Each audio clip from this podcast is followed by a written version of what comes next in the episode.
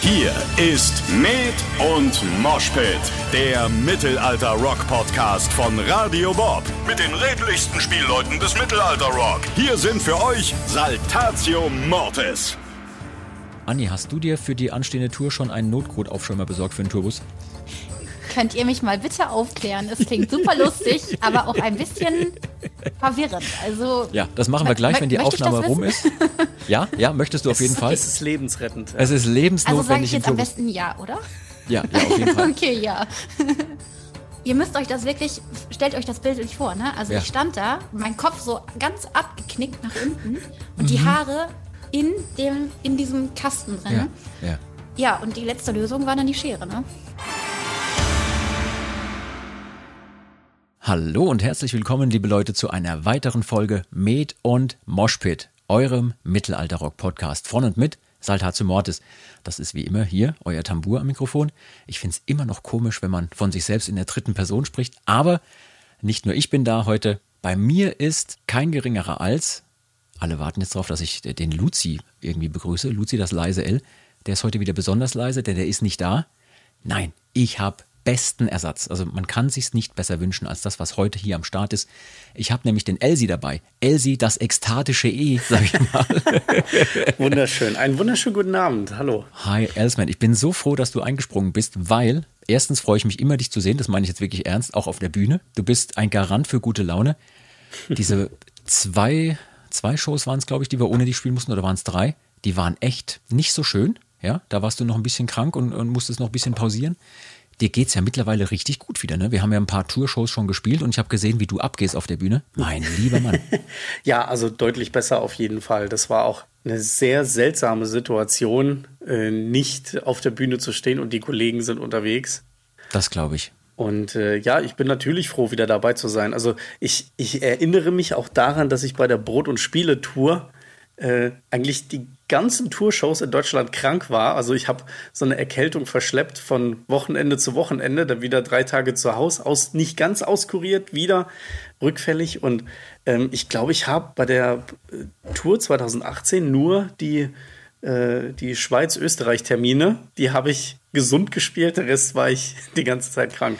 Aber bisher, toi, toi, toi. Das ist wirklich der Klassiker. Auf Tour krank werden und dann wird man einfach nicht mehr gesund. Ne? Ähm, hoffen wir mal, dass das jetzt uns nicht mehr so geht. Wir sind momentan alle fit. Ja. Äh, wollen wir auch alle bleiben. Das Publikum ist auch fit. Und ich muss dich auch wirklich heute fit hier am Start haben, Elsman, weil ich brauche deine maximale Unterstützung heute zu diesem Podcast. Nicht nur deswegen, weil der ähm, Luzi nicht da ist, sondern wir haben einen ganz speziellen Gast heute. Und äh, würde ich allein nicht stemmen können, weil, Elsie, ich sag's dir im Vertrauen, das ist wieder mal so ein Gast, da, da ist alles am Start. Ne? Also hier Talent in äh, musikalischer Hinsicht, mehrere Instrumente am Start, spielt alles, als gäbe es kein Morgen mehr, kann noch singen, macht auf der Bühne was her, wo du denkst, wo, wo nimmt diese Person diese, diese Aura her, ja, und diese Atmosphäre, die sie da um sich rumträgt. Pass auf, du kennst die schon, weil sie war mit uns schon auf Tour, ja. Ähm, die Rede ist natürlich von niemand Geringerem als der lieben Anni, Anni Riediger, ganz vielen bekannt als Anni Hurdy-Gurdy und äh, nicht nur jetzt, weil sie vor kurzem bekannt gegeben wurde als neue Musikerin bei Elevati. Anni, herzlich willkommen hier bei uns im Podcast. Ich freue mich total, dass du am Start bist. Hallo, hallo und danke für die Einladung. Ich freue mich sehr. Das war eine sehr, sehr schöne Ansage. Ja, ich äh, bin auch ein bisschen, muss ich sagen, nervös, weil es stimmt ja auch, was ich sage. Wir kennen uns ja seit Jahren, aber äh, was ich krass finde bei dir, wir reden auch gleich noch ein bisschen über deinen Werdegang, aber was ich wirklich krass finde, egal was du da anpackst, irgendwie scheint da alles zu funktionieren. Ja, also du spielst Dudelsack, als gäbe es keinen Morgen mehr, du spielst Drehleier ohne Ende, du kannst auch noch singen. Jetzt hör doch mal auf, uns andere so schlecht dastehen zu lassen, wenn es geht. Ich glaube, du übertreibst ein bisschen. Pass auf, Anni, wir machen folgendes. Ähm, wir reden natürlich gleich so ein bisschen darüber, wie es dazu kam, dass du jetzt in ein paar Tagen schon mit Elevator auf Tour gehen wirst, als äh, neuestes Bandmitglied. Aber zuvor würde ich ganz gern ganz weit vorne anfangen. Anni, wie hat es damals mit dem Musikmachen bei dir persönlich angefangen? Ich weiß, da war bestimmt mal eine Blockflöte involviert und auch ein Klavier und so. Wann ging es für dich los? Wann hat dich das Musikvirus gepackt? Ja, wie du schon so schön gesagt hast, äh, die Blockflöte, ne? ähm, Gibt es eine ganz witzige Geschichte zu. Ähm, damals im Kindergarten sogar schon. ähm, ich habe von meiner Mama eine blaue Blockflöte, so eine Plastikblockflöte geschenkt bekommen. Ich glaube, die war sogar in der Mickey Maus oder so. Und ähm, es gab immer so einen Tag im Kindergarten, ich weiß nicht, ob, ob ihr das auch früher hattet, aber da durfte man irgendwie ein Spielzeug mitbringen. Mhm. Und ähm, ich hatte diese Flöte und ich konnte die nicht mehr aus der Hand legen. Und ich habe diese Flöte mitgebracht. Und ähm, ja, da ging das eigentlich los, so diese Faszination für Instrumente. Und ähm, ich habe dann auch relativ ähm, frühzeitig Unterricht bekommen für die Blockflöte. Habe natürlich wie jeder andere auch ähm, die Blockflöte in der Grundschule gespielt. Es gibt vielleicht manche, die nicht so gute Erinnerungen daran haben. Ich habe zum Glück gute Erinnerungen daran. Und ähm, unsere Nachbarin hat äh, Klavierunterricht gegeben. Ich habe mit, ich glaube, vier oder fünf, habe ich, glaube ich, die ersten Versuche auf dem Klavier gemacht. Mhm. Und dann war das eigentlich immer konstant, dass ich, ähm, ich wollte immer neue Sachen ausprobieren. Und habe mir dann alles, was ich so an, an Taschengeld hatte, äh, an die Seite gelegt und habe mir dann Musikinstrumente gekauft. Also darunter waren äh, Trompete, äh, Querflöte. Dann habe ich in der weiterführenden Schule ähm, Saxophon gelernt. Und ja, so ging das eigentlich immer weiter. Ne? Und ich glaube, mit 16 ging das dann in die Richtung so Folkmusik. Ähm, da habe ich irische Flöten gespielt. Und ja, tatsächlich, also Blockflöte habe ich dann im Studium auch gehabt. Und ja, habe, wie gesagt, bis heute eigentlich ständig irgendein Instrument gespielt, alles ausprobieren wollen. Und ähm, ich muss auch sagen, ich bin, ich bin so ein kleiner ähm, Instrumenten-Junkie. Also ich glaube, ich habe fast 70 Instrumente hier zu Hause. Was? Wahnsinn. Ist ein bisschen übertrieben, aber ja, so ist es. Ja, was ähm, ich total spannend finde bei sowas, ist immer, ähm, dass sich Geschichten bei ganz vielen Musikern auch ab einem gewissen Punkt dann gleichen. Also zum Beispiel die Geschichte, dann habe ich mein Taschengeld genommen und habe mir zum Beispiel Instrumente davon gekauft. Oder äh, äh, Platten, CDs, Kassetten, was auch immer. Und das kommt immer wieder und das finde ich total spannend. Aber dass das natürlich in so frühen Jahren schon passiert, mit, mit fünf zum Beispiel, dass man da weiß, ey, das finde ich total spannend, das finde ich super, würde ich gerne mehr von erleben, auch mehr von besitzen, her damit mit den Instrumenten. Das ist natürlich geil. Ja, ist echt klasse. Ja, also ich, ich kenne das auch von mir, dass ich das ähm, erst so über die Zeit rauskristallisiert hat. Also ich habe auch ja mit, mit Blockflöte angefangen, so im Christenlehreunterricht da parallel so zur ersten Klasse und dann aber habe ich irgendwann so gemerkt, so, nee, das, das ist nicht meins. Also das weder Lehrer noch Mitschüler noch äh, der Unterricht selber hatte mir Spaß gemacht. Und dann habe ich jahrelang erstmal nichts gemacht, dann irgendwann mal Keyboard so und dann irgendwann so auch dann auch so ähnlich im Alter 16, 17 dann angefangen, so mich für den Mittelalter Kram zu interessieren, Mittelaltermusik. Aber äh, dass das dann schon von Anfang an so die Richtung zieht, das ist schon, das ist schon beeindruckend. Und was mich aber auch interessiert ist, du hast gesagt, du hast Blockflöte äh, im Studium gehabt. Also ich, ich habe immer ein richtig, ähm, also ich, ich hätte mir nie vorstellen können, das zu machen, weil äh, da lernt man ja auch so klassische Stücke, so Bach und sowas. Oder also das ist ja dann so schon äh, der Endgegner für die Blockflöte. Das ist schon sehr ja. anspruchsvoll. Man kann, man kann das Ganze wirklich schlimm studieren. Ähm, kannst du vielleicht, Anni, kannst du ein bisschen was darüber erzählen, wie du dazu kamst, das überhaupt machen zu wollen und wo du da studiert hast? Ähm, genau, ich habe in, in Münster studiert. Ähm, ich habe allerdings nicht an der Musikhochschule studiert, sondern an ähm, dem Institut für Musikpädagogik und Musikwissenschaft. Und ähm, ich muss auch gestehen, ich habe äh, während des Studiums auch gewechselt. Also ich habe wirklich da angefangen, ähm, äh, das war, wie hieß denn der Studiengang nochmal? Das weiß ich schon gar nicht mehr. Aber die Blockflöte ähm, war ein Teil davon. Und ähm, genau, wie du, wie du schon gesagt hast, ähm, man spielt viele so, so klassische Stücke. Ne? Und äh, das ist natürlich auch sehr gebunden an, äh, du musst eins zu eins das spielen, was da steht. Und da gibt's auch kein links und rechts noch irgendwie was und Verzierungen hier, Verzierungen da. Und du bist da schon sehr, ja, sehr eingefahren in das, was, was da vorgegeben wird. Und ähm, das war für mich auch der Grund, warum ich ähm, das auch so nicht zu Ende gemacht habe. Also ich habe angefangen, die Blockflöte zu studieren, ähm, weil ich das einfach, ich, ich wollte halt mehr daraus machen. Ähm, ich fand, wie gesagt, Blockflöte ist, wenn man es wirklich ähm, gut macht, eines der schwierigsten Instrumente, meiner Meinung nach. Also ich weiß nicht, ob ihr schon mal ein, ein Video gesehen habt von jemandem, der das wirklich äh, auch bis zum Ende studiert hat und da Konzerte gibt. Das ist teilweise echt der Hammer, was da, was man da aus ja. dem Instrument holen kann. Also Yeah. Absolut. Äh, wir haben ja beide einen ähnlichen Hintergrund, also du und ich, weil ich habe ja auch Musikpädagogik eigentlich gemacht, Ja. auch mit klassischem äh, Ansatz sozusagen und äh, äh, klassische Konzertpercussion und den ganzen Kram. Guck mal da. Nehmt ihr hier einen Podcast ohne mich auf oder was? Leute, Leute, kommt ihr mal nach Hause? Was machst du? Das gibt's ja überhaupt Was nicht. machst du in meiner Wohnung? Ja, ja.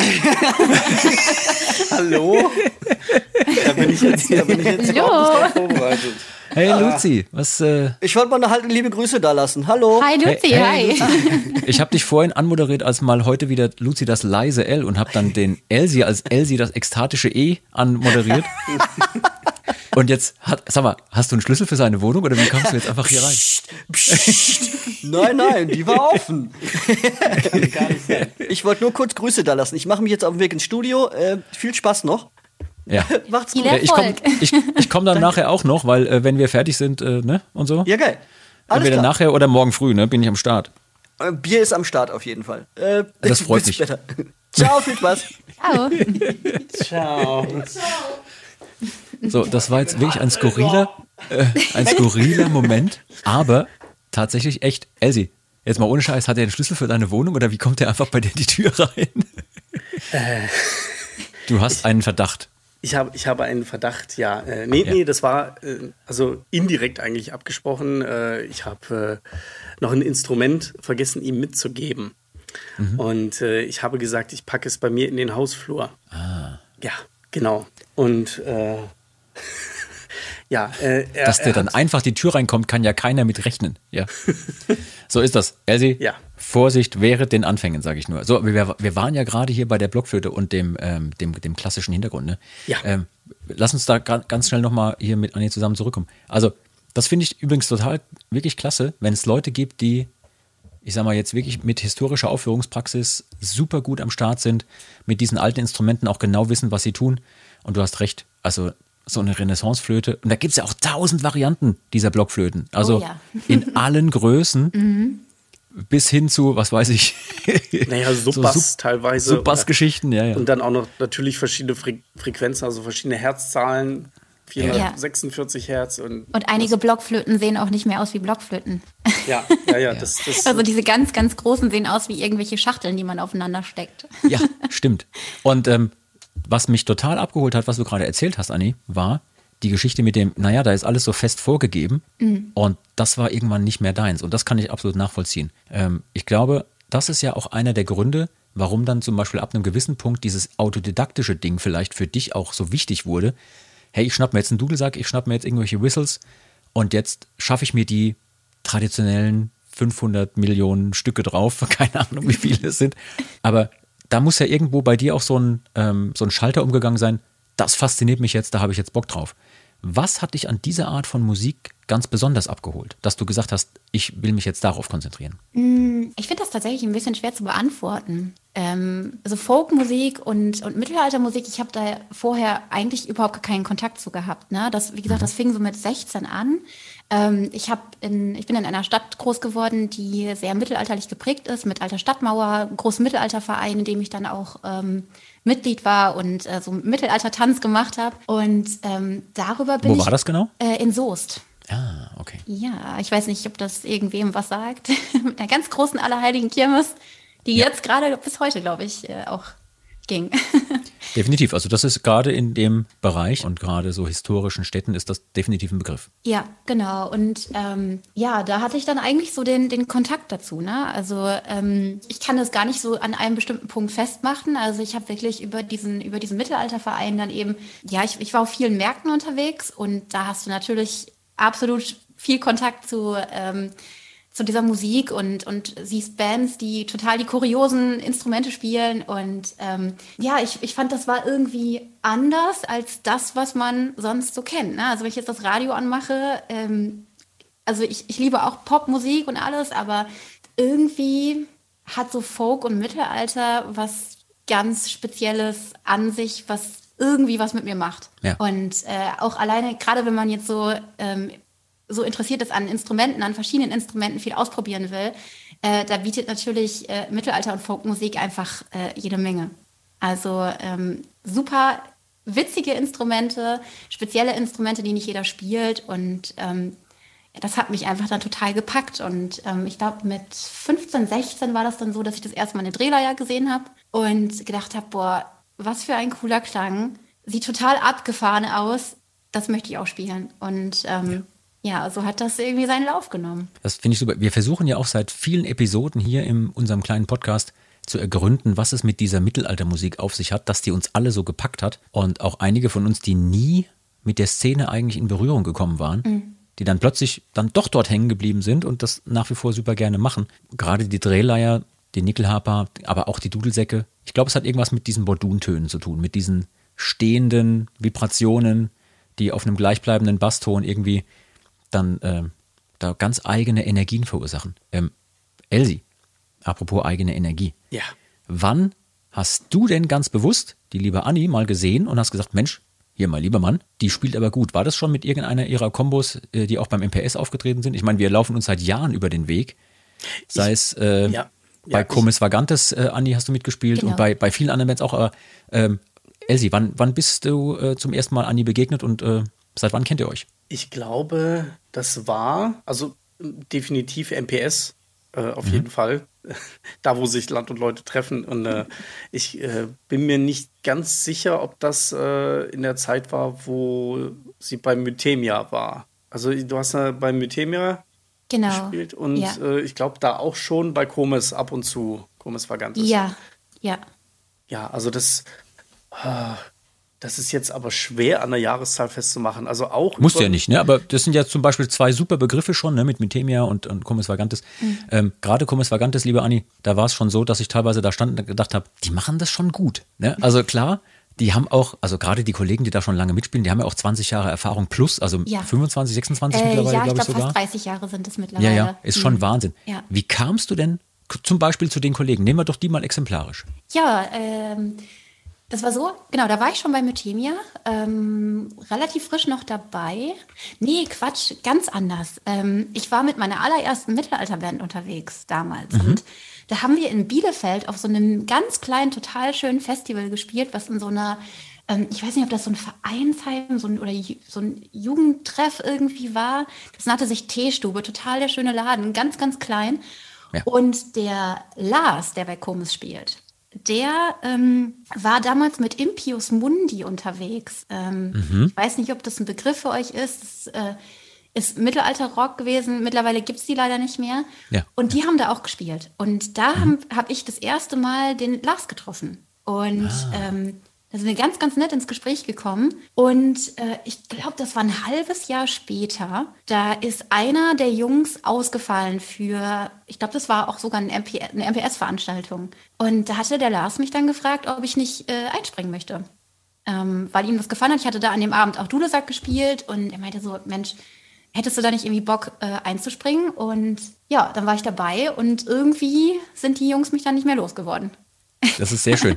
äh, auch gut ausgedrückt. Konntest du denn damals das Programm zum Großteil schon spielen? Ich meine, sind wir mal ähm, großzügig, die meisten Mittelalterkapellen auf dem MPS spielen ja ein sehr ähnliches ja. Programm, wenn es um traditionelle äh, äh, Stücke geht. Ne? Also äh, vom Traubentritt über den Schweden, über ähm, Ali Ben, mhm. ähm, alles Mögliche. Elsie hat jetzt wahrscheinlich eine Liste von äh, eine, 1000 äh, Songs. Ich glaube, Elsie ist gerade hat sich gerade aufgehängt, kann das sein? Ja. Er hat ein Standbild hier. Elsie ist nicht mehr am Start. Er hat sich aufgehängt. Ich oh. glaube, ich muss den Elsie mal kurz hier raus, rauskicken und hoffen, dass er wieder dazukommen kann. Zack. Warte mal ganz kurz. Äh, hm. Aber immerhin ist es ein schönes Standbild. Das ist ein schönes Standbild. Ja, also hat er gut gemacht. Guck mal, jetzt hat er sich selber, jetzt hat er sich selber rausgelegt. Wir machen einfach mal weiter und gucken, wann er wieder dazukommt. Konntest du, also der Elsie hätte uns jetzt noch tausend weitere Stücke nennen können, ja. wenn er nicht gerade eingefroren wäre im Zoom-Meeting hier. Konntest du deren Programm denn da schon spielen oder musstest du viele neue Stücke dazu lernen? Äh, ich musste die tatsächlich lernen, weil ähm, zu dem Zeitpunkt habe ich noch nicht so lange Dudelsack gespielt ah. und war auch noch relativ neu in der anderen Band. Und die Band hat auch nicht diese ganzen Klassiker gespielt, sondern teilweise eigene Songs. Ach und so. äh, ja, ich musste die tatsächlich dann äh, neu lernen. Also diese ganzen mhm. Traubentritt zum Beispiel. Ja, zum Beispiel. ne? Da wären wir wieder bei so einem Klassiker. ähm, die musste ich alles, musste ich alles lernen. Aber das ging relativ gut, ne? Also ähm, da ist halt wieder der Vorteil Blockflöte ähm, und alles. Ja, und du hast eine ganze Weile damit schon gearbeitet. Du wusstest, ähm, wie du dir Stücke überhaupt erarbeiten kannst. Genau, und du hast natürlich ja. auch über die vielen Jahre, die du deine Instrumente schon gespielt hast, dein Gehör entsprechend geschult und konntest Ja. dir das auch, super raushören, ja. Ja, das, das hilft ungemein, auf jeden Fall. Wenn du dir heute Stücke erarbeiten müsstest, ne? Wir reden gleich noch über ähm, den großen rosa Elefanten im Raum, nämlich Elevati, mit denen du jetzt demnächst auf Tour gehen wirst. Wenn du dir jetzt Stücke erarbeiten müsstest oder jetzt gerade aktuell das auch tust, bist du dann äh, eher jemand, der sagt, hier, gebt mir bitte Noten, wenn welche da sind, das geht für mich schneller, weil du halt auch mit Noten vielleicht früh in Kontakt gekommen bist? Oder geht es bei dir schneller, wenn du nur hörst und Freischnauze spielen kannst? Ähm, also bei mir ist es so, dass ich ganz, also ich kann auch alles raushören, das ist nicht das, nicht das Problem. Ich kann damit auch arbeiten, aber ähm, Dinge visuell zu sehen, hilft mir auf jeden Fall. Und äh, ich mache das aber meistens so, dass ich selbst die Sachen raushöre und mir notiere, weil ich mich dann einfach schon mit den Songs beschäftige und ähm, sehr klar sehe, wie ist das Arrangement, ähm, wo ähneln sich Parts und ähm, das macht schon so viel aus. Ne? Also wenn du das wirklich selbst notiert hast, dann äh, ist irgendwie schon die Hälfte im Kopf. Und ja, dann baue ich das eben auf. Ich spiele es dann in einer etwas langsameren Geschwindigkeit, zum Beispiel auf halbe Geschwindigkeit. Und wenn das dann sitzt, dann steigere ich das. Und ähm, genau, so habe ich halt wirklich, kann ich alles verknüpfen. Und das ist für mich so der, der beste Weg, um neue Songs zu lernen. alle, die ein Instrument spielen, können an der Stelle jetzt mal ganz kurz auf Pause schalten, jetzt nochmal zurückspulen und sich diese Passage noch mindestens dreimal anhören, denn das, liebe Anni, war gerade perfekt. Genau so, das war wie aus dem Lehrbuch, genau so sollte man das machen. Und wir sind alle schuldig, dass wir es ganz oft so nicht machen, wobei wir alle wissen, dass es eigentlich so geht. Kein Wunder, Elsie, kein Wunder, dass die Frau uns mit all ihren Instrumenten wahrscheinlich an, an die Wand spielt. Elsie, Absolut. wie erarbeitest du dir denn? Ähm, ich meine, erstmal herzlich willkommen, du bist wieder da im Zoom-Meeting, du warst gerade kurz Ja, weg. das Internet hat gestreikt, ja. Aber dein Standbild war schön, war wirklich, also war gar kein schlimmes Standbild, war super. Ähm, wie erarbeitest du dir denn äh, deine Songs, wenn du dir jetzt zum Beispiel für unsere Tour neue Stücke erarbeiten musst? Das hat sich bei mir auch, ich habe das gerade, während Anni das erzählt hat, mal so innerlich Revue passieren lassen, wie das sich über die Jahre bei mir entwickelt hat. Und das fing bei mir am Anfang auch an mit, Oh, Da ist er wieder weg. jetzt ist er wieder weg. Mit weg. Es soll wohl, es soll wohl ein Geheimnis bleiben, was bei ihm passiert. Also der arme Elsman. Was machen wir denn mit dem? Dem müssen wir mal irgendwie ein WLAN schenken, ein neues. Ja. Oder vielleicht sein Datenvolumen mal erhöhen. Was ist denn da los? Anni, wir quatschen einfach weiter. Das ist überhaupt kein Problem. Der kommt schon wieder. Ja. Jawohl. Wenn ich eins gelernt habe mit den Dudelsack-Spielern, die kommen immer wieder. Ja. Die wird man nicht los. Du hast ja gerade eben selber gesagt, die Kollegen von Comis Vagantes sind dich auch damals nicht losgeworden. Elsie, du bist wieder am Ich- Start. Ich, Sehr gut. Ich weiß nicht, was, was hier abgeht, verdammt. okay, ähm, also äh, ich weiß nicht, wie weit ihr mitgehört habt. Also Das letzte, das letzte, was wir hörten, war, äh, bei mir ist es eher so mit. äh, das, das hat sich mit der Zeit verändert. Über die Jahre hat sich das äh, verändert. Ich habe das mal so ein bisschen Revue passieren lassen gerade. Und das, das fing auch damit an, dass ich mir Songs äh, vom, vom Hören her, also rausgehört habe von, von CDs und äh, von Leuten, die das gespielt haben. Äh, Und am Anfang, als ich angefangen habe zu lernen, waren das auch nachher relativ einfache, eingängige Melodien. Und erst so mit äh, dem, dem Songwriting und den Recordings bei Saltatio fing das so an, äh, dass ich angefangen habe, mit Noten zu arbeiten. So, weil dann klar war, okay, das sind, sind komplexere Sachen, das sind Sachen, die in anderen Tonarten notiert sind oder teilweise auch Zweitstimmen, die man jetzt nicht ähm, aus einem Demo einfach raushören kann und auch teilweise nicht immer so logisch geschrieben waren, sondern einfach songdienlich, ähm, dass klar war, okay, das, das geht nur mit Noten. Und da habe ich dann äh, das jetzt so über die Jahre entwickelt, ähm, dass, ich, dass ich mir immer Noten ausdrucke, bevor ich ins Studio gehe.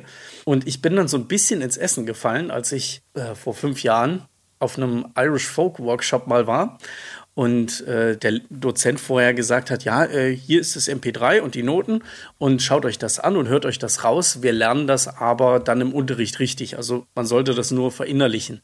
Und dann habe ich im Unterricht gemerkt, weshalb, weil der wollte nämlich, dass man das Stück so gut auswendig im Kopf hat, ähm, dass man es dann äh, so äh, Stück für Stück nachspielt, also Strophe für Strophe, dann dem Lehrer auf die Finger schaut und das nachspielt. Und da habe ich gemerkt, so, ich bin darin überhaupt nicht mehr trainiert. Also ich, ich bin ohne Noten aufgeschmissen und ich kann jetzt, ich bin es nicht mehr gewohnt, aus dem Stegreif einfach dann äh, das zu adaptieren. Also wahrscheinlich einfach nur, weil da so eine innere Hemmschwelle ist. Das ist so, ich denke, das ist wie wenn du jahrelang mit Navi fährst und dann sollst du Ja, dich ja. in deiner Heimatstadt ohne Navi orientieren. So, also es würde wahrscheinlich irgendwie gehen, aber allein dieses Loslassen von den Blättern, äh, das muss man auch erstmal wieder üben. Ja. Ähm, apropos Loslassen und Blätter. Jetzt, ähm, Anni, gehen wir mal ganz konkret, ich meine, äh, finde ich gerade super, dass der Elsie das angesprochen hat, weil gehen wir mal ganz konkret in deine jetzige Situation. Wir haben uns ja vor ein paar Jahren, kann man dazu sagen, äh, auch eine Weile gesehen, als du mit uns zusammen auf Tour warst. Ne? Bei den Castells-Konzerten habt ihr äh, mitgespielt. Und ähm, das heißt, du bist es eigentlich gewohnt, in verschiedenen musikalischen Umgebungen dich zurechtzufinden und dir Stücke rauszuhören und dann zu erarbeiten. So, und jetzt kommst du quasi von der einen Tour, du hast, äh, warst jetzt als Gast mehrfach dabei mit Fersengold unterwegs. Ähm, können wir auch nochmal ganz kurz gleich drüber quatschen. Aber jetzt kommt diese nächste Tour, äh, bist gerade bekannt gegeben worden als neue Musikerin bei Elevati.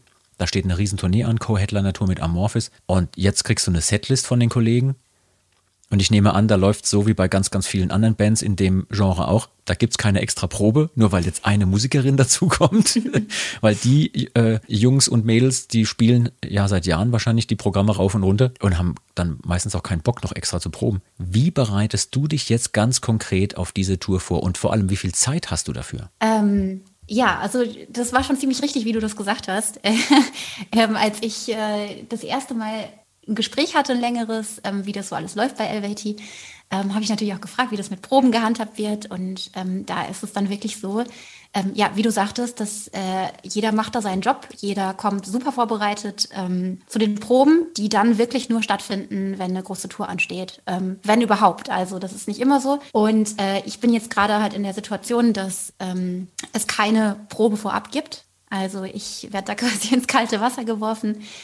Und ja, ich habe mir sehr lange Gedanken darüber gemacht, wie ich mich am besten vorbereite. Also ich weiß das ja auch schon ein bisschen länger. Also es steht schon seit Juni fest, dass ich ähm, dabei sein darf. Und ähm, ich habe im September die Setlist bekommen und ähm, habe das dann, wie vorhin gesagt, äh, so vorbereitet, dass ich mir erstmal die Stücke rausgehört habe, ähm, das notiert habe und mich wirklich jeden Tag hingesetzt habe und drei Songs pro Tag geübt habe. Und ähm, ja, ich, ich habe mir halt überlegt, wie bekomme ich das hin, dass ich irgendwie eine Live-Situation schaffen kann, weil das ist ja wirklich immer was anderes. Klar, ich habe die, ich hab die Noten, ich kann mir äh, Studioaufnahmen anhören, kann dazu spielen, aber ähm, wirklich dazustehen, mit den anderen zu sehen, wie, wie funktionieren alle miteinander, ähm, wie klingt das auf dem Ohr, das ist, das ist halt was komplett anderes. Das kann man einfach Ja. nicht vergleichen. Und ich denke mal, Ja. das ähm, ja, könnt ihr wahrscheinlich bestätigen. Ne?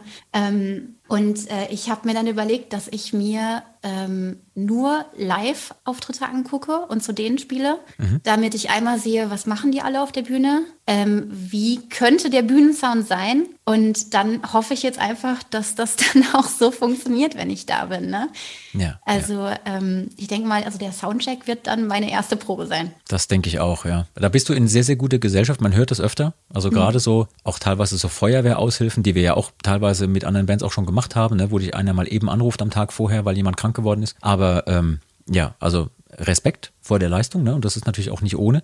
Aber das wird schon. Also du hast so viel Live-Erfahrung ja auch gesammelt über die Jahre. Ähm, wir sagen bei uns immer, also gerade mit den Leuten, mit denen ich auch im Coaching arbeite, wenn du dich hochtrainierst auf maximale 120, 130 Prozent und dann davon ausgehst, dass du auf der Bühne 40 Prozent gut hörst und äh, 60 Prozent performst, dann ist alles gut. Ja? Also die, die Problematik ist natürlich die Hörsituation, das hast du gerade äh, richtig gesagt. Man weiß nicht, was man hört und wie man gut hört auf der Bühne.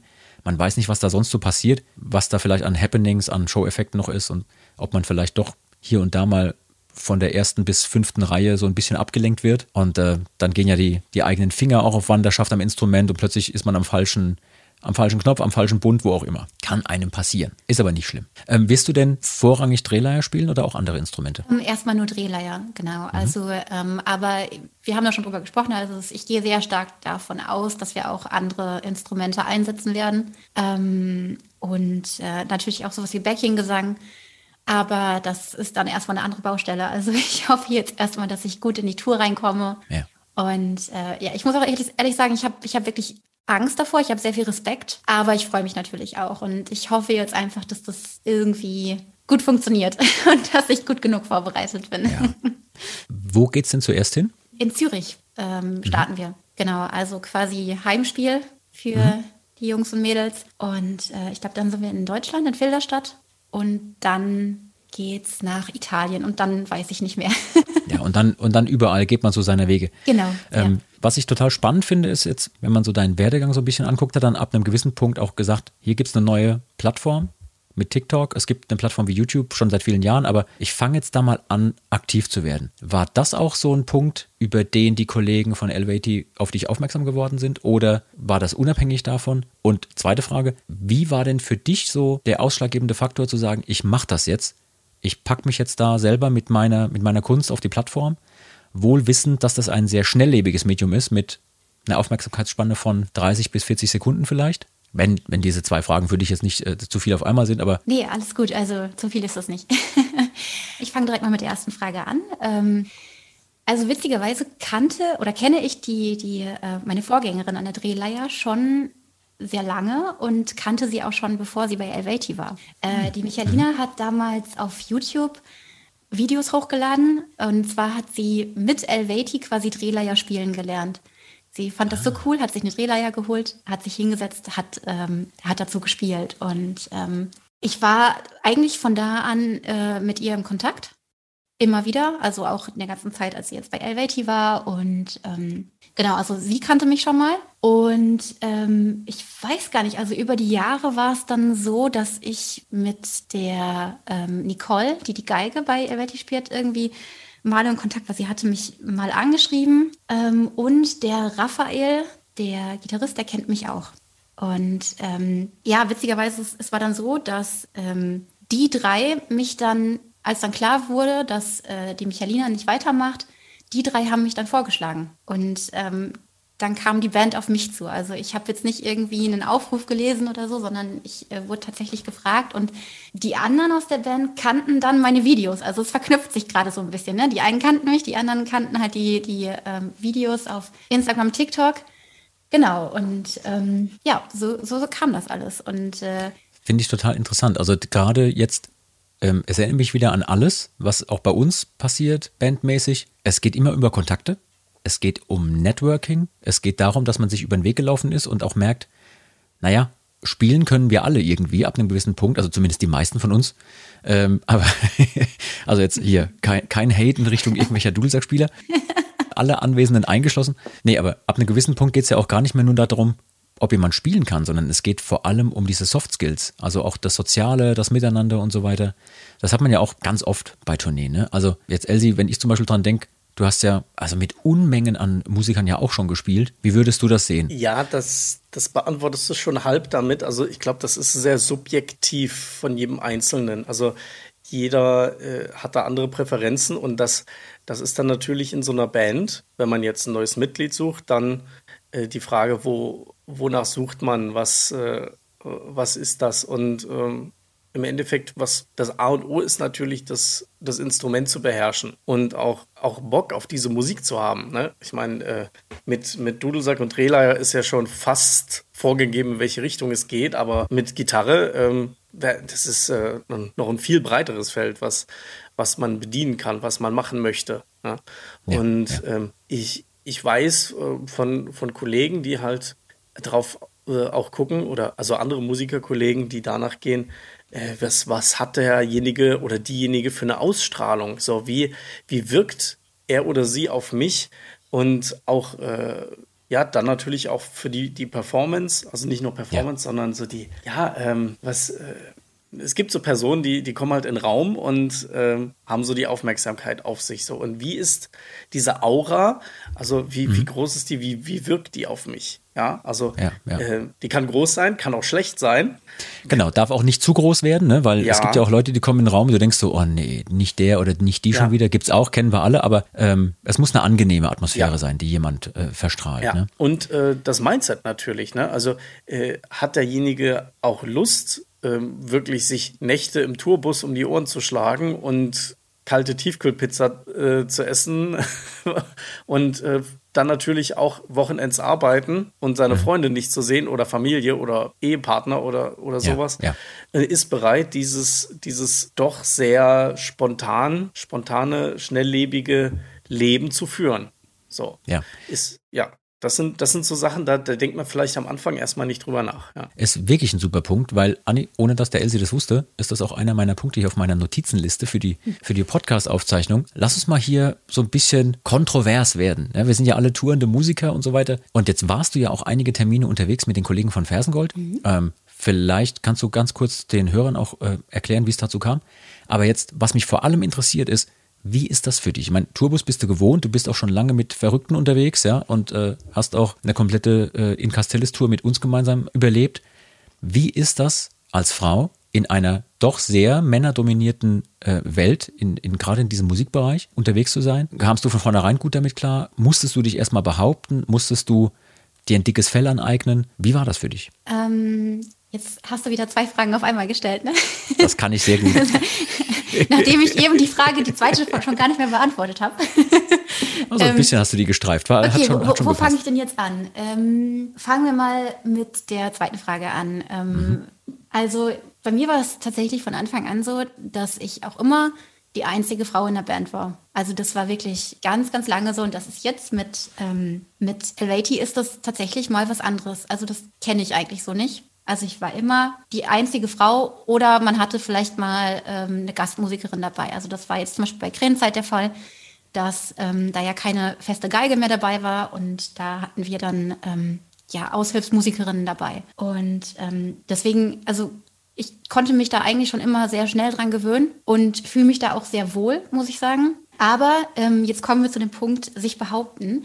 Was mir sehr häufig aufgefallen ist, ist, dass wenn man zu Veranstaltungen kommt und ähm, Kontakt hat mit dem Veranstalter, und das ist tatsächlich auch meistens ein Mann, dass man auch sehr schnell nicht ernst genommen wird. Also die Erfahrung habe ich wirklich gemacht. Also dass man so ein bisschen so hier das kleine Mädchen, was irgendwie mit dabei ist und auch so ein bisschen da was macht. Ähm, aber wenn es dann irgendwie um organisatorische Sachen ging oder so, dann ähm, hat man da nicht mit mir gesprochen. Und das fand ich ehrlich gesagt ziemlich doof.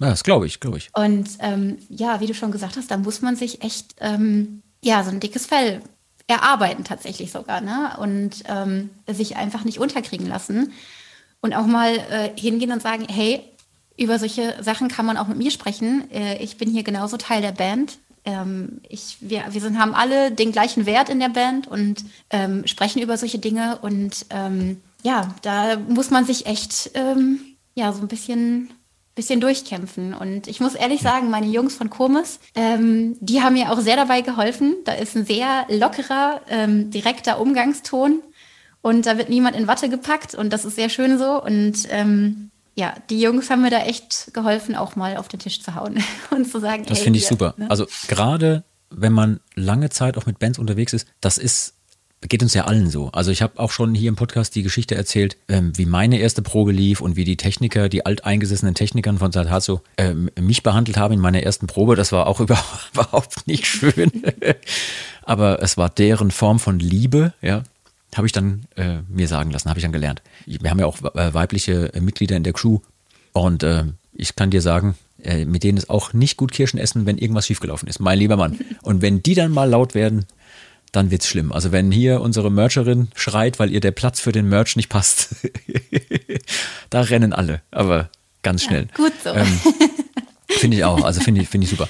Ähm, ich habe die Frage auch deswegen so ein bisschen gestellt, weil wir haben natürlich auch die ähm, Situation oder die Problematik, dass sich des Öfteren Hörerinnen und Hörer melden und sagen, hey, wie sieht's denn aus? Bisher, wenn du Gäste von anderen Bands hattest, dann waren das meistens Männer. Klar, wir hatten die Patty äh, schon als Gast und so weiter. Wir hatten äh, die Kolleginnen von Schandmaul äh, da. Aber ähm, es stimmt schon, es ist eine, wie in vielen anderen Bereichen auch, männerdominierter Bereich beim Musikmachen hier, zumindest auch in unserer Szene, wobei ich finde, dass es sich in der Folk-Rock-Mittelalter-Szene noch ein bisschen anders darstellt als zum Beispiel in der Rock- oder Metal-Szene an sich. Ich finde, das ist ein wichtiges Ding, ein wichtiges Thema, aber man muss es auch nicht überdramatisieren. Es ist wie, glaube ich, in allen Bereichen. Man kommt irgendwo hin, ist erstmal der oder die Neue und denkt so, oh, oh, jetzt muss ich mich da erstmal durchbeißen. Ähm, apropos durchbeißen, sag uns doch ganz kurz, wie es dazu kam, dass äh, du bei Fersengold mit auf Tour bist. ja, Das hat jetzt natürlich dafür gesorgt, dass du wenig Schlaf hast vor deiner nächsten Tour, genau. aber man, man macht es ja trotzdem gerne. Absolut, ja, total. Und mit Fersengold sowieso, muss ich sagen. Ähm, die Jungs vom Fersengold kenne ich schon sehr, sehr lange. Also ähm, da kann ich eigentlich auch schon wieder ganz vorne anfangen. Also Fersengold waren die, die aller, aller, allererste ähm, Mittelalterband, die ich, äh, die ich kannte und die ich gehört habe. Und ähm, so, da gibt es eine ganz witzige Geschichte zu.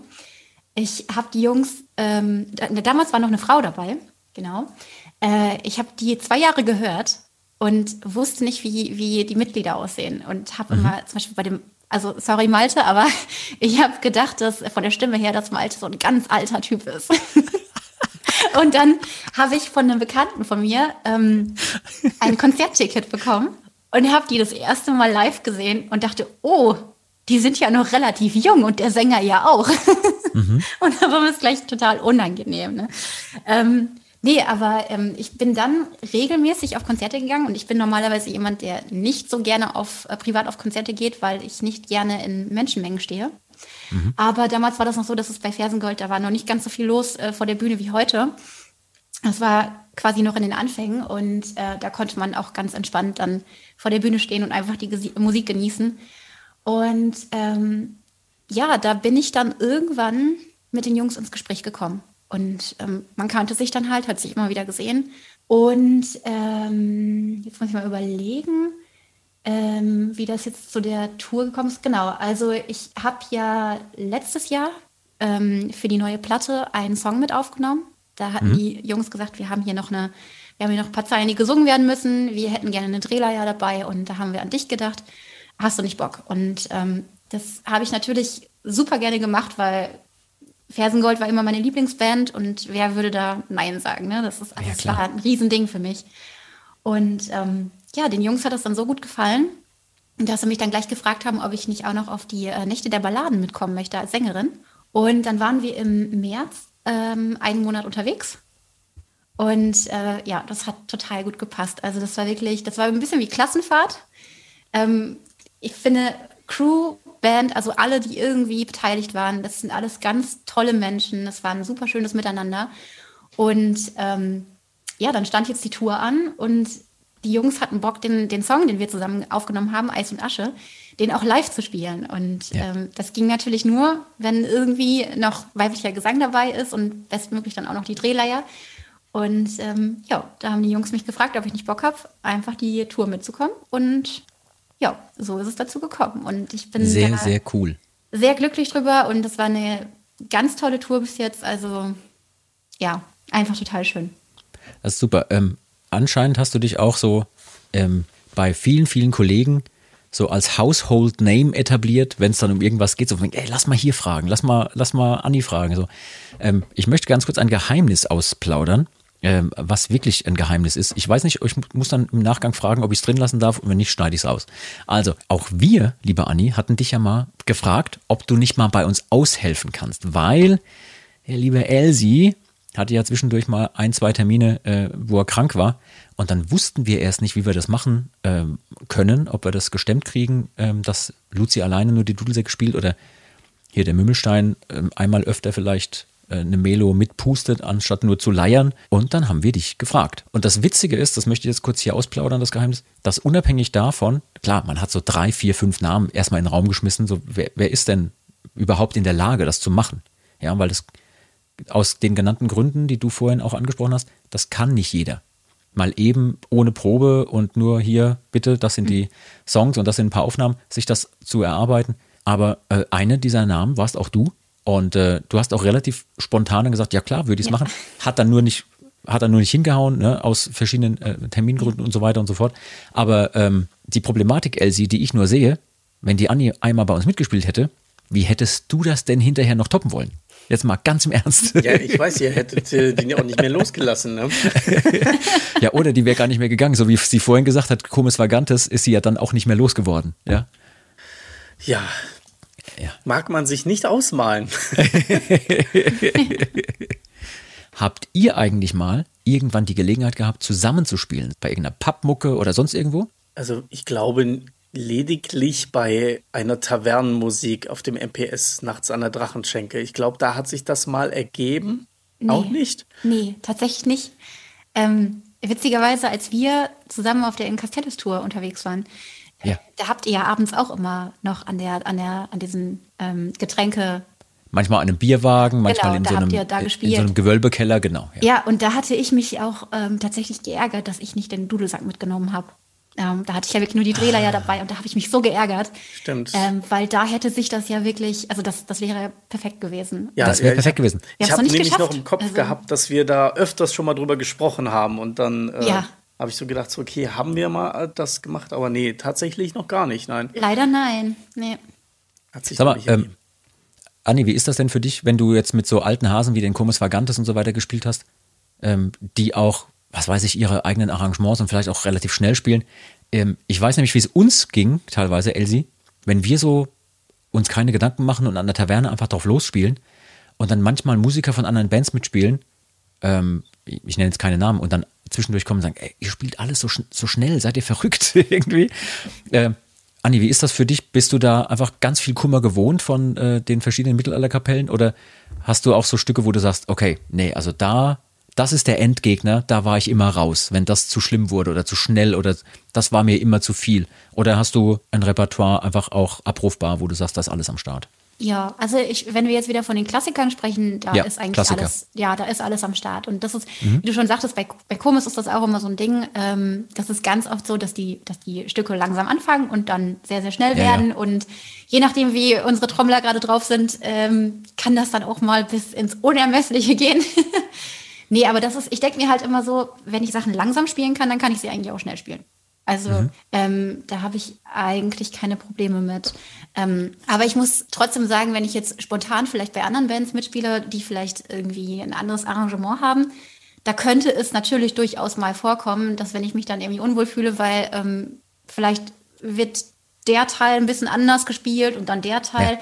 dann ähm, ja, ich glaube, da würde ich dann auch wahrscheinlich erstmal aussetzen, mir das anhören. Elsie, Aber, erinnerst du ja. dich, als wir in Russland bei diesem Folk-Festival waren Ja. Und nach der Show noch Tavernenmucke machen wollten und das auch gemacht haben? Und dann haben wir ein Stück nach dem anderen gespielt und plötzlich kamen diese ganzen russischen Folk-Mucker und auch von einer anderen Band. Weißt du noch, wie die hießen? Äh, Teufelstanz waren das. Genau, deutscher Name, äh, ultra gute Oh, Dudelsackspieler dabei. Die haben alles mitgespielt und dann, ich, ich Anni, die konnten alles. Wir, haben, wir waren verzweifelt. Wir haben alles ausgepackt, was irgendwie im Repertoire war. Also, das gibt's doch nicht. Die spielen alles mit, als gäbe es keinen Morgen mehr. Und dann kam so, okay, komm, wir spielen Saltarello. So, Saltarello rauf und runter irgendwie und die haben immer noch alles mitgespielt. Also, Elsie, wie war das denn für dich damals? Also, also für ich war schon fassungslos, nicht nur, weil sie uns äh, Wodka in allen Farben reingekippt haben, sondern, sondern auch ansonsten so. Weil die haben ja auch in jedem Aggregatzustand immer noch geradeaus spielen können.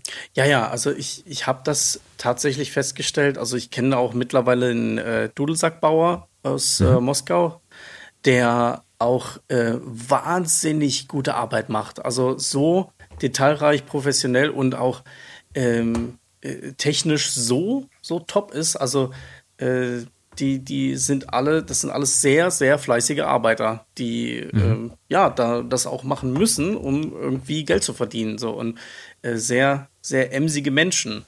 Und äh, auch die, die Musiker, also dieses, dieses Erlebnis, äh, dann I Whistle Lob und Traubentritt und Skudrinka Ja. dann mit äh, Menschen zu spielen, die, also mit denen man sich ja gerade so auf Englisch verständigen kann, aber die eigentlich aus einem ganz, ja nicht ganz, aber schon einem anderen Kulturkreis kommen. Also das ist ja, das ist ja, kann man ja sagen, barely Europe, so. Ja, ja. Ähm, nee, aber die Musik hat trotzdem genau diese Grenzen überwunden und Genau. Du verstehst dich da plötzlich und das fanden wir erstmal total krass und sie haben uns erst hinterher erzählt, dass sie auch mit unseren Platten Genau, genau, Die dass Mucke sie das ja gelernt von hatten. uns gelernt haben. Die Ja. kannten, ey, und wir waren fassungslos. Wie können die denn jedes unserer Arrangements einfach so mitspielen? die wussten, Auch- wo auch, die äh, Breaks sind. Dass sie äh, mit uns äh, oder dass wir auch Grund waren, dass sie überhaupt mit Musik angefangen haben. Oder mit, Ja, mit ja. Folk, Folkmusik. Also auch von der, der äh, Piraten-Metal-Band, die da war, äh, die, äh, wo wir uns noch mit dem Bassisten unterhalten haben, der auch gesagt hat, ja, äh, äh, er macht ja jetzt nicht in dem Sinn Mittelaltermusik, aber trotzdem waren wir ausschlaggebend mit für das, was er da jetzt macht. Ja, ja. Also das war schon so ein ganz kleines bisschen eine eine Schande des Tages, aber, aber noch nicht so richtig. Aber als wir da standen auf diesem Folkfestival äh, in Russland, das war so, mein Gott, Die sind alle richtig gut gewesen und äh, wir waren fassungslos. Wir, wir haben es einfach nicht mehr verstanden und haben wirklich alles dreimal ausgepackt und äh, umgedreht und in den wahnwitzigsten Geschwindigkeiten gespielt. Aber die konnten immer mithalten. Ähm, Anni, wir haben ja diese super schöne Kategorie mit der Schande des Tages. Mhm. Ja. Und du bist ja auch schon seit vielen Jahren unterwegs. Ich bin mir sicher, dass du auch hier und da mal was erlebt hast, wo du sagst, okay, da ist was schiefgegangen. Wenn du jetzt eine Geschichte für uns hättest, könnte ich jetzt quasi den Jingle einblenden für die Schande des Tages und dann darfst du die Geschichte erzählen. Anni, hättest du eine Geschichte für uns? Sprechen wir jetzt von Dingen auf, die auf der Bühne passiert sind oder äh? Was auch immer du möchtest. Du darfst uns auch gerne Dinge aus deinem Privatleben erzählen, aber ich weiß es nicht. Du kannst es dir vollkommen aussuchen. Ich, äh, ich hätte was von der Bühne tatsächlich, ja. Sehr gut, dann blende ich jetzt den Jingle ein. Schande. Schande. Ja, also es war so, ich hatte ein paar Jahre lang ähm, sehr lange Dreads. Und ähm, Dreads vertragen sich leider nicht so gut mit Drehleiern.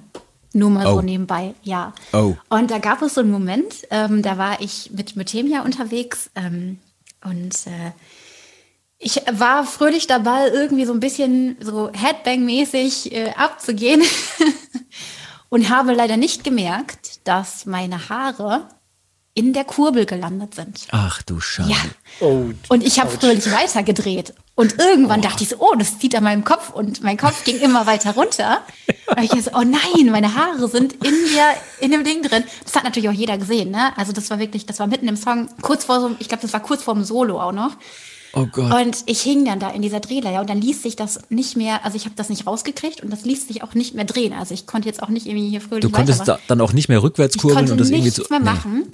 Und dann hat, äh, dann kam, ich meine, ein Techniker war das und irgendwer aus dem Publikum, die kamen dann angerannt und haben anderthalb Songs versucht, mich aus dieser Drehleier zu befreien. Oh und ihr müsst euch das wirklich, stellt euch das bildlich vor, ne? Also Ja. ich stand da, mein Kopf so ganz abgeknickt nach unten und Mhm. die Haare in dem, in diesem Kasten drin.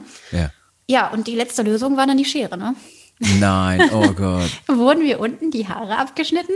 Und irgendwie haben wir dann versucht, die restlichen Haare noch aus der Drehleier Mhm. rauszubekommen. Aber das restliche Konzert war dann so, dass ich unheimlich feste diese Kurbel drücken musste, damit ich überhaupt das, das Rad zum Drehen bekommen habe. Boah, Wahnsinn. Und das war so ey. unangenehm. Also, weil ich stand da wirklich, dieser, der Kopf komplett abgeknickt und ich bin da nicht mehr rausgekommen alleine. Ja, das ähm, war. Boah, das hätte auch richtig schief gehen können, ne? Oh also, ja, ja, und ich kann es nicht empfehlen, es tut auch weh. ja, das glaube ich. Oha. Elsie, du hast jetzt auch seit einiger Zeit eine neue Frisur, aber das ist dir noch nicht passiert, ne? Nee, nee, äh, aber tatsächlich ähm, bei einem Dudelsack, äh, bei dem ich so Metallbeschläge an den Bordunen habe, war es immer so, dass ich mit den langen Haaren in diesen Metallbeschlägen hängen geblieben bin. Und das habe ich dann immer gemerkt, wenn ich den Bordun abgenommen habe, dass das dann so, Ah, ja.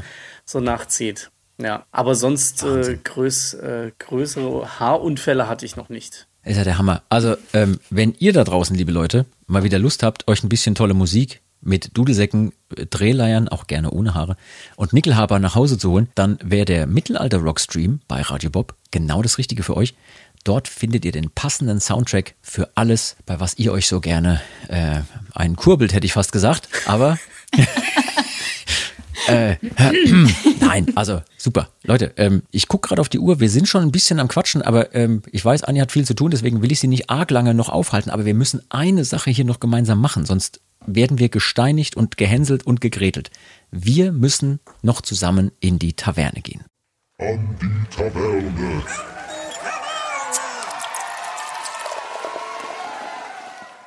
Und das machen wir genau jetzt.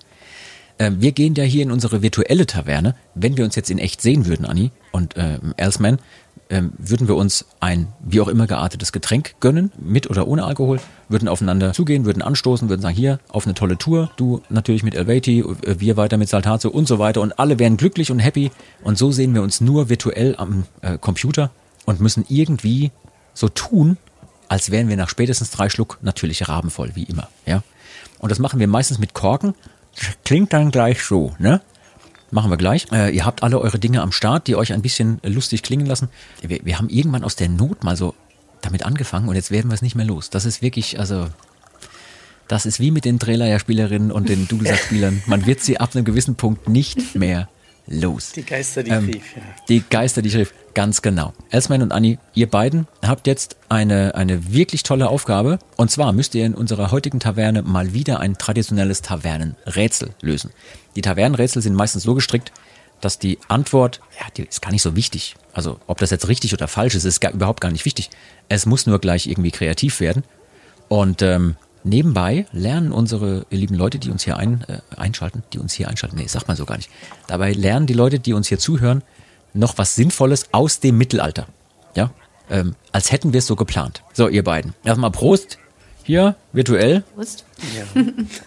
Prost. Schau mal, Anni, das sieht ja aus wie Rotwein, was du da trinkst. Was ist denn das? das, ist, ist Cola tatsächlich, damit ich wach bleibe. Alter.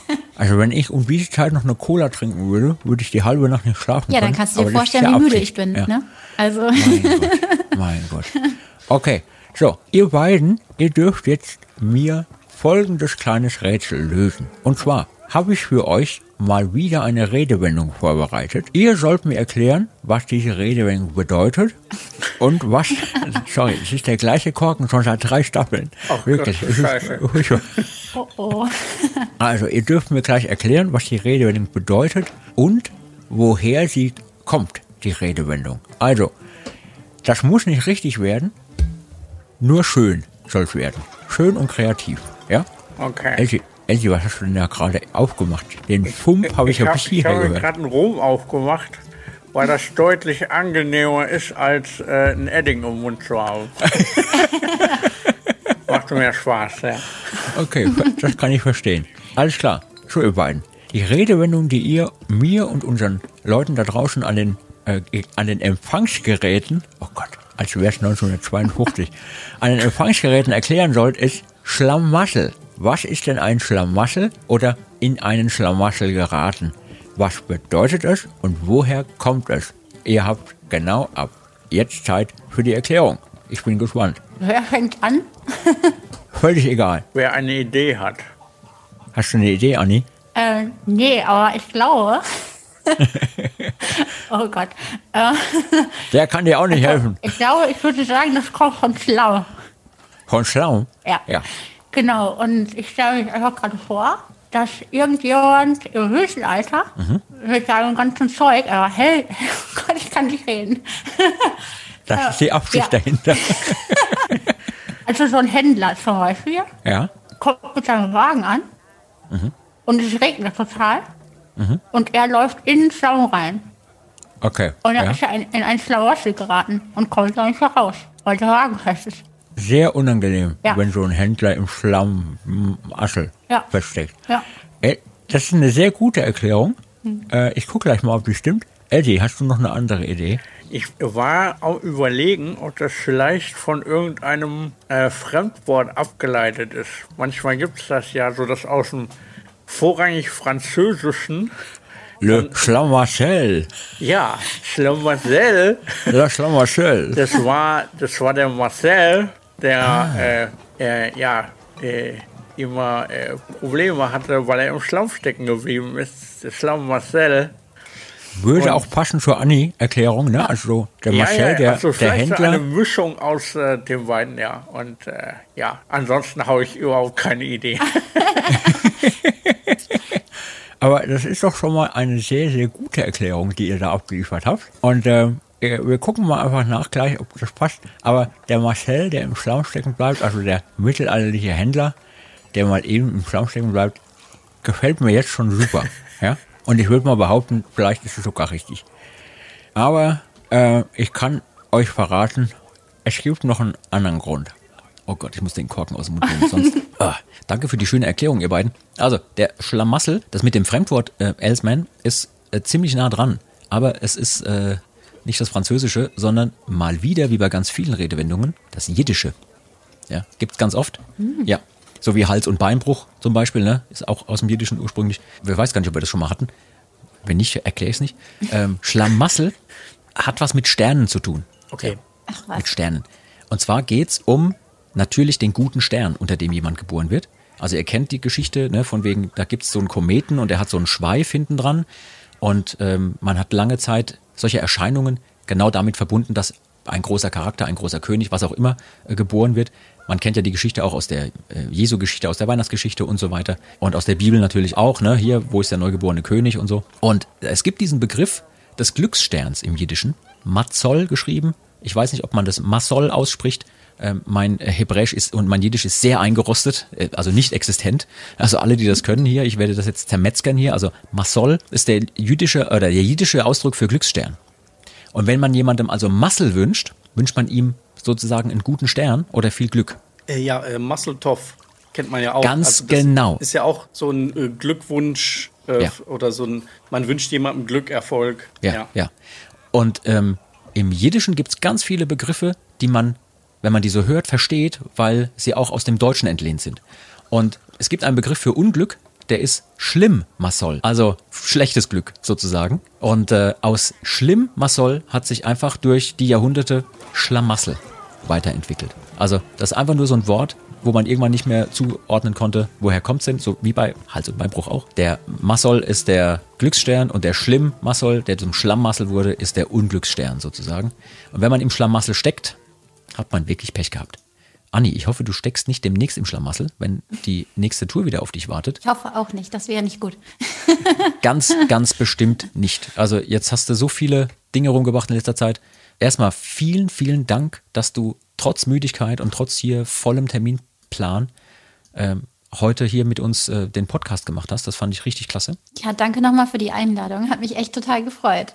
Liebe Leute, wir hoffen, es hat euch gefallen. Wenn ihr Feedback für uns habt, könnt ihr eure Anregungen, aber gerne auch Fragen und Kritik an uns schicken unter der Mailadresse saltatiomortis.radiobob.de. Wir nehmen auch gern eure Vorschläge und Themenwünsche für zukünftige Folgen dort entgegen. Sagt uns einfach, was ihr hören möchtet und wir versuchen unser Bestes, das irgendwann demnächst möglich zu machen. Elsie, ich habe übrigens die Vermutung oder die Befürchtung, dass wir demnächst eine Sonderfolge machen müssen über den Notcode-Aufschäumer. Oh, oh je. Oh, oh shit. Ja. Wir, Ähm, äh, ich bin wir haben das irgendwann angetriggert in einer der Podcast-Folgen ähm, und jetzt werden wir auch das nicht mehr los, den Notcode-Aufschäumer. Anni, hast du dir für die anstehende Tour schon einen Notcode-Aufschäumer besorgt für den Tourbus? Könnt ihr mich mal bitte aufklären? Es klingt super lustig, aber auch ein bisschen verwirrend. Also Ja, das machen wir gleich, wenn die Aufnahme rum ist. Ja, ja, möchtest du auf jeden Fall. Es ist lebensrettend. Ja. Es ist Also sage lebensnotwendig ich jetzt am besten ja, oder? Ja, ja, auf jeden Fall. Okay, ja. Wir werden dir das gleich verraten, wenn die Aufnahme gestoppt ist, weil wir wollen das natürlich noch nicht den Leuten da draußen verraten. Aber ähm, ja, lebensnotwendig. Also demnächst, liebe Leute, versprochen, kommt eine Sonderfolge über den Ah, Gott, hier wäre den Anfängen. Aber ähm, wenn ihr uns bewerten könnt in euren Podcast-Apps oder überall dort, wo ihr euren Podcast hört, sehr, sehr gerne. Wir freuen uns über volle Punktzahl. Und wenn ihr uns äh, wirkliche, echte Bewertungen in Textform schreiben könnt, gerne her damit. Auch das hilft, dass man in der heutigen Welt gut gesehen wird. Die Algorithmen mögen das. Ja? Okay, ich sage normalerweise an der Stelle immer, das vorletzte Wort gebührt meinen Gästen. Und das würde ich auch heute gerne machen. Das ist ein super Platz für schamlose Eigenwerbung oder alles, was einem noch auf dem Herzen liegt. Anni, das vorletzte Wort gebührt hiermit dir. Was möchtest du unseren Leuten da draußen gerne noch mitgeben? Ja, auf jeden Fall müsst ihr fleißig diesen Podcast weiterhören. Das ist ganz wichtig, weil ähm, da werden bestimmt noch sehr viele spannende Gäste kommen und äh, sehr viele spannende Themen besprochen. Und ich, natürlich will jeder wissen, wie das, was war das nochmal, was man auf Tour dabei haben sollte? Äh, Erkläre ich dir gleich nochmal. Genau, das, ähm, ne? genau, und ähm, ja, ich würde mich natürlich super freuen, wenn ich äh, einige von euch auf der Tour sehen werde mit LVT. Ähm, wie gesagt, es sind ein paar Termine in Deutschland dabei und ähm, ja, ich würde mich einfach wahnsinnig freuen, den einen oder anderen zu treffen und ja, möchte nochmal Danke sagen, dass ich äh, hier die Zeit mit euch verbringen durfte. So. Vielen, vielen Dank, dass du da warst und äh, vor allem hier alles Gute und Masseltoff für die Tour, die jetzt ansteht. Danke. Also wirklich, wir drücken dir die Daumen, dass alles gut klappt, aber ich bin mir sicher, du wirst das gut machen. Also ähm, ich wüsste auch nicht, was da schiefgehen soll. Das wird alles. Und ich glaube, sind wir mal ganz ehrlich, wenn wir jetzt auf Tour wären und hätten einen neuen Mitmusiker dabei und da passiert hier und da mal ein Spielfehler oder sonst irgendwas, das ist gar nicht schlimm. Ich glaube, das sehen die Kollegen da wahrscheinlich ganz genauso. Aber wahrscheinlich bist du über Spielfehler schon lange hinweg. Glaube ich nicht. Elsie, möchtest du ähm, noch etwas hinzufügen oder unserem Gast noch mit auf äh, den, irgendwas noch mit auf den Weg geben? Ja, ähm, ich kann mich nur anschließen und gern noch also aus äh, so, so persönlich meinen Glückwunsch und äh, viel Erfolg äh, dir wünschen, Anni, dass alles gut läuft, dass äh, du gut in die Tour startest und natürlich auch mit der Band. Und ich kenne dich jetzt schon so lange. Ich habe über die letzten Jahre immer viel mitgekriegt, in welchen Bands du gespielt hast, wie das alles immer hin und her ging und die ganzen Ups und Downs ähm, und auch, ja, wo du deine, äh, mit, mit, deiner Hand die, die Verletzung hattest und lange nicht spielen konntest und alles und trotzdem auch dein Studium immer mit der Musik finanziert hast und dir den, sorry, wenn ich so sage, den Arsch abgerackert hast so und das machst du immer und äh, du arbeitest immer permanent und wahnsinnig viel und du hast dir das einfach verdient und ich wünsche dir einfach verdienterweise wahnsinnig viel Erfolg mit der Musik. Oh, das hat er richtig schön oh, das, gesagt. Ne? Das war wirklich schön. Dankeschön. Gerne. Ja, und richtig äh, toll. Zum, zum Thema Werbung in eigener Sache. ähm, ich, ich, ich hoffe, mit den Instrumenten funktioniert alles und äh, du kannst irgendwann vielleicht auch einen Dudelsack einsetzen. Und äh, ich bin jetzt gerade dabei, deinen neuen Dudelsack zu bauen. Uh. Denn ich muss sagen, die Anni hat bei mir einen Dudelsack bestellt und äh, der ist jetzt gerade in der Mache. Und äh, ja, den kann man vielleicht dann hoffentlich auch irgendwann bald mal bei Elevate Your Live hören auf der Bühne. uh. Mensch, hier. Nicht schlecht. Es bleibt alles in der Familie, sag ich doch. Ja? Also irgendwie. Anni, wir drücken dir die Daumen für alles, was ansteht. Dankeschön. Und wir freuen uns, wenn du irgendwann in der Zukunft, wenn du dann wieder zurück bist, vielleicht nochmal bei uns vorbeischaust äh, oder wir uns, wenn wir uns live irgendwo über den Weg laufen, uns erzählst, wie das war auf Tour. Und dann kommst du einfach mal wieder und dann machen wir Teil 2 dieser kleinen Podcast-Folge mit allen möglichen Tourerlebnissen, weil wir müssen ja unter anderem auch noch sowieso eine zweite Podcast-Folge mit Tourgeschichten machen. Wir haben irgendwann mal Tourgeschichten Teil 1 gemacht und die Leute fragen ständig, wann kommen Tourgeschichten Teil 2? Ich finde, da wärst du mit perfekt als Gast. Ja, sehr gerne. Und ich würde sagen, wir haben da auch noch so ein gemeinsames Tavernenspiel äh, auf, dem, auf dem Plan, ne? Auf also irgendwann schaffen Fall. wir das schon noch. Absolut. Auf jeden Dann mit Fall. neuem und Dudelsack. Mit neuem Dudelsack und ob mit oder ohne Saltarello, das würfeln wir dann noch Ja. aus. Ja? Alles klar. Äh, vielen Dank für diesen äh, tollen Podcast und äh, ja, ich würde sagen, wir sehen uns sowieso irgendwann unterwegs und an der Stelle verabschieden wir uns und sagen Tschüss, bis zum nächsten Mal. Ciao. Tschüss. Macht's gut. Das war Med und Moshpit, der Mittelalter-Rock-Podcast mit Saltatio Mortis, ein Radiobob Original-Podcast. Mehr davon jederzeit auf radiobob.de und in der MyBob-App. Radio Bob, Deutschlands Rockradio.